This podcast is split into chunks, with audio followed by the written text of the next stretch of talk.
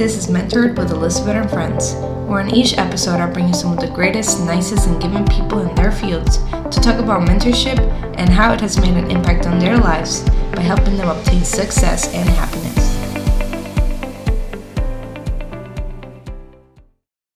Hello, everyone. Welcome back to Mentored. We'll be kicking off the next few episodes with a very special guest, Alex Alex, welcome to Mentored. I'm happy you're here and thank you again for saying yes and being here. Thanks for having me, Elizabeth. Alex, for those that don't know you, um, tell us a little bit about yourself. Yeah, absolutely. Um, so I'm Alex Onaidia, co-founder and CEO of Distinction Agency, uh, based in Miami, Florida, and we're a marketing agency that focuses on uh, athlete and influencer marketing as well as public relations for brands. So a big part of our agency is representing talent um, in various sports, as well as social media influencers, helping them with brand partnerships, creating content, growing their social media following, um, and really just monetizing and building their brand. Um, and then we also do offer, you know, full service marketing and PR for brands as well, um, both large Fortune 500 companies and then smaller startups that are really just getting off the ground and looking to get exposure. Okay, and for those that are not very familiar with, you know, public relations, marketing, and things like that, what would you describe your main roles are when it comes to assisting these brands and these individuals that come to you, come to your company to get some help? What is your yeah? Approach? It's a it's a great question, and so our our agency started three years ago, um, and before that, I worked at a couple other agencies in the Miami Dolphins, and when you're working for another company that especially is larger your role is very specialized, right? You're focusing on kind of one, two, three areas. At a startup, it's a little bit of everything, right? So, you know, my role encompasses a lot, but I think it all comes down to at the end of the day exposure for both the talent we work with and the brands we work with. How can we increase exposure, build their brands, and ultimately make them more money? Okay. And you said you work in other agencies. What what was your path getting to now you have your own thing going and just getting that experience from previous jobs that you had in the field? Yeah, so I, I attended college at Florida State University. Uh, I studied sports management there. I, I, knew I wanted to be in the sports industry somehow. Wasn't really sure what the path was going to be though, because there's so many ways you can go with that. Um, and you know, I was really fortunate. My very first internship in college um, was at a PR firm that was focused on sports, um, and they were doing a lot um, with college sports and then also like brands that had athletes as brand ambassadors. So that was, you know, fantastic experience. After college, I worked at a couple different agencies, more on the traditional PR side, um, as well as the Dolphins with their communication staff. And really, the inflection point happened around, I would say, 2016 is when you started to see influencer marketing become a thing, and not just with you know social media influencers, but with athletes as well. They were really leveraging their social media and it was starting to become big. But at the time, there wasn't many agencies focused on it. And there definitely wasn't many doing both the athletes and the influencers and kind of merging them together. So saw that as a really great opportunity with my business partner to kind of get started and see what we could do. One client became two, became three, and, and we're fortunate now to work with you know over 60 athletes and influencers and a lot of brands. So it's it's been a fun ride. Wow. And you know you went from like starting from zero scratch and now you have mm-hmm. over 60 athletes. What would you say was maybe i guess your biggest challenge just starting out like with your own company? There's a few but i think number one the biggest challenge is everyone likes to ask well who do you work with? And that's a very tough question if you just started a business because before the business i did work with other athletes and other names that you would know Mm-hmm. but they weren't under representation and working with my agency because we were just getting started. So that's a huge challenge. And then I think the other challenge we faced was just, especially I think more on the brand side, getting them to trust us. At the time I started the agency, I was 26. Uh, my mm-hmm. business partner was even younger. I think he was 24. Um, so we were really young. And so we, we know the market. We're very savvy with digital marketing and technology and all of this but getting people to buy in and, and trust you that mm-hmm. takes time so ultimately being able to do good work have mm-hmm. you know proven case studies and get referrals from other happy clients is really kind of how we were able to grow but definitely challenges early on okay so you basically got, I guess the biggest thing was trust. And I guess they were like looking for like mm-hmm. references mm-hmm. of who you worked with and things like that. So did you, I know you mentioned you would get references from other athletes. Would that be like the main thing or would you, was there like another technique, like maybe a trial period? Like how did it work for those new clients starting off? Yeah, so we were very flexible, especially in the beginning. I mean, you know, typically, you know, we look to work long term with everybody we work with. But mm-hmm. when you're first getting started, you know, if it has to be, you know, a three month trial period or you know a lower commission than you would normally take things like that we were certainly open to because you have to try everything right to win business. Mm-hmm. so i think being flexible early on as an entrepreneur is really important. Um, a lot of people start off and just think yep i'm not going to do any work for less than this. Uh, that's a big mistake because you're going to lose a lot of business early on. And ultimately i think the biggest rule of thumb as an entrepreneur is you just got to stay in business because if you stay in business good things will happen to you. Eventually those those doors will open and bigger opportunities come but you have to stay in business and to do that you have to be flexible. Oh yeah that's that's great advice. And did you always had that like entrepreneurial spirit? Um, was it something that you kind of stumbled on like after doing your internships was it something you always wanted to do like do your own thing or how did that yeah so I, I always had interest in in entrepreneurship and okay. it was something you know i thought in my life i would do but i never uh-huh. expected to start at 26 um, and and really you know i think it was just a culmination of previous experiences especially working in very large corporate companies where something that frustrated me is, is hearing this is how it's done or this is how it's always mm. done. Um, and I'm somebody who, who questions a lot of things. And, you know, even now, like we, of course, we have certain ways we do things, but I'm not afraid to, to bend policies or procedures or try something new. And that was something that frustrated with me, me with corporate America. So I think mm-hmm. that kind of pushed me to, towards this sooner than later. Okay. Yeah, that, that makes sense.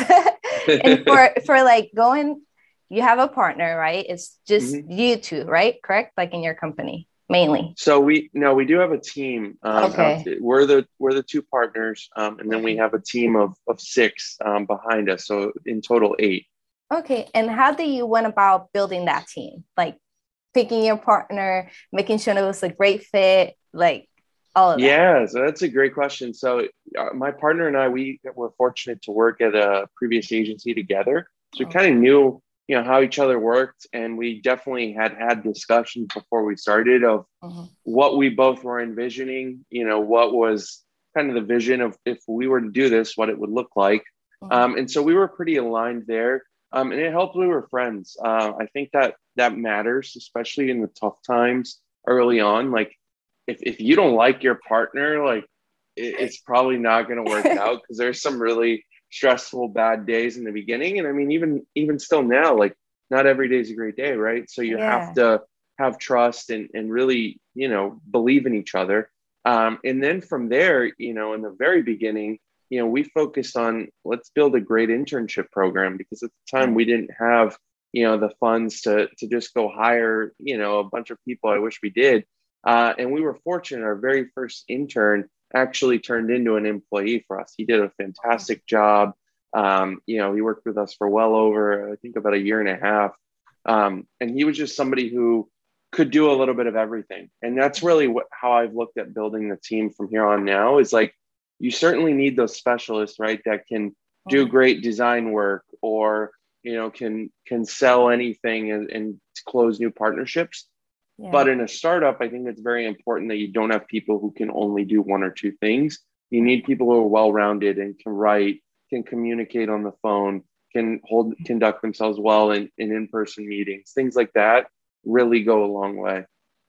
Okay. And for that internship program, because you started with that internship program, how do you go about building that and how do you think like how important do you think it was for your company or just for the interns themselves like participating maybe not just in your internship program but even for you because you say you interned yeah. in many companies before so I, I think it's an invaluable experience um, because especially the agency world like we're dealing with different initiatives different clients every week and so it's constantly evolving it's never the same. And so for us, we've been very fortunate to give, I believe, a great experience. And we've heard from our interns that they've really enjoyed it.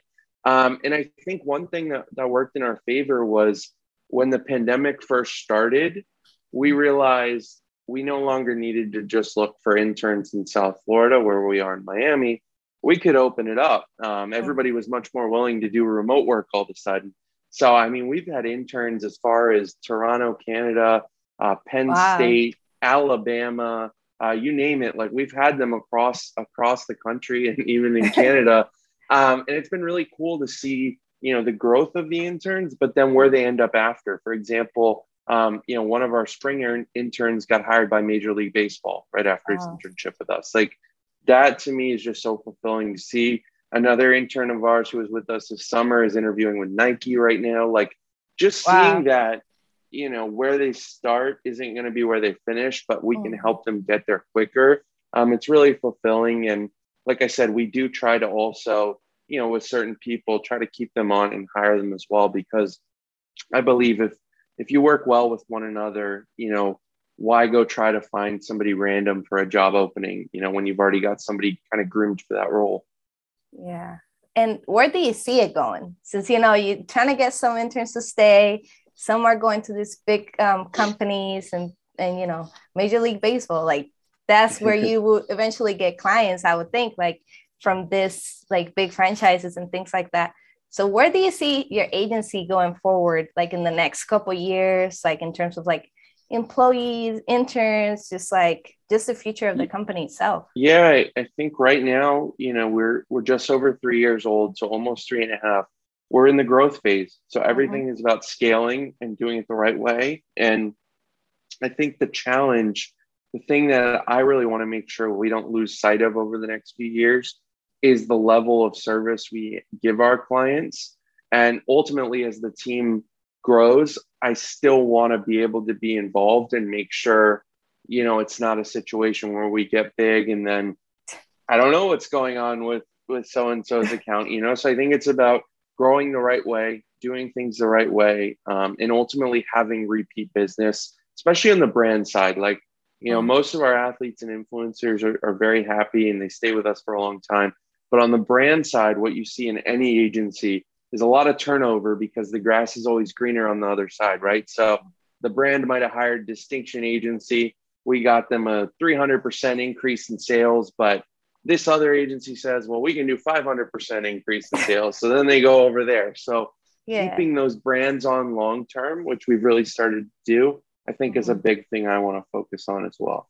And in terms of mentorship, just want to know that that play a role in your path. Was there like certain people that came across you that, you know, helped you or gave you some very important advice that helped you along the way that maybe you want to like share with us? Yeah, definitely. And I think it's a culmination of people. It's it's not one, it's not two, uh, but it it starts with my dad and my grandfather. Um, they both you know, have been successful in their own rights and business and gave me, you know, a lot of advice and knowledge, you know, going to college and then even, you know, towards the back end of it, you know, trying to transition it as a professional, you know, they were ultimately the starting point. But then from there, I think every place I worked along the way, there was somebody who I could point to and be like, wow, that person took me under their wing and, and showed me the ropes. Um, so that was huge. And then as I became an entrepreneur and getting first started, it's been really refreshing to see how many people want to help, you know, especially a young person trying to build a business. Um, you know, I'm so fortunate that people were there to give me advice along the way. And so I'm just trying to pay it back as much as possible now. I mean, there's times if somebody messages me, you know, I'll get on a call with them with no intent like necessarily this. to hire yeah with, with, no intent to hire them or, yeah. or, do business necessarily together but just to give advice and i think mm-hmm. it's so important because you know we all learn things along the way that can help people down the line and one of my favorite you know mentors and entrepreneurs his name is david meltzer he always says something oh, that's like, my mentor too okay shout out so to always, david yeah shout out david he always says you know somebody already paid the tax ahead of you. And what he means by that is like, you know, I went through something. So Elizabeth, I could, I already paid the tax. I can tell you don't go through that and you can skip right by it. So I, I think that's really good advice. Definitely. Yeah. That's yeah, that's amazing. I just love yeah how David puts like things into perspectives because mm-hmm. like you said, you found out so many people are willing to help. And mm-hmm. for me, a big thing and a big lesson was just being being open to just ask. Like, you know, sometimes yeah. you feel like a little embarrassed or you just feel a little like, no, like they're just too busy or they have too much going on. Like, but yeah, just be open to asking and you'll be surprised like who'll be willing to help. Absolutely yeah, so just kind of wrapping up, is there anything else you would like to share with people? Maybe just going to college or after college, trying to get their first job or building their company, um, or even people are already established and they just want to try something new and do their own thing. Is there anything you'd like to share about that? Yeah, I think, you know, whether you're just starting college or you're working already and looking for the next thing, like, don't be afraid to fail you know everybody at one point has has been in your shoes and you ultimately have to take that leap of faith and, and believe in yourself um, and build a really good network around you of people that can support. Um, i think that's that's huge. And yeah just don't be afraid to fail. Don't be afraid to ask for help. Um, and definitely you know market yourself as well. And what i mean by that is you know build that personal brand that linkedin that instagram that twitter like engage with people. It's unbelievable the amount of people I've met that work at huge organizations or built massive companies just through social media. So that's something I would say as well.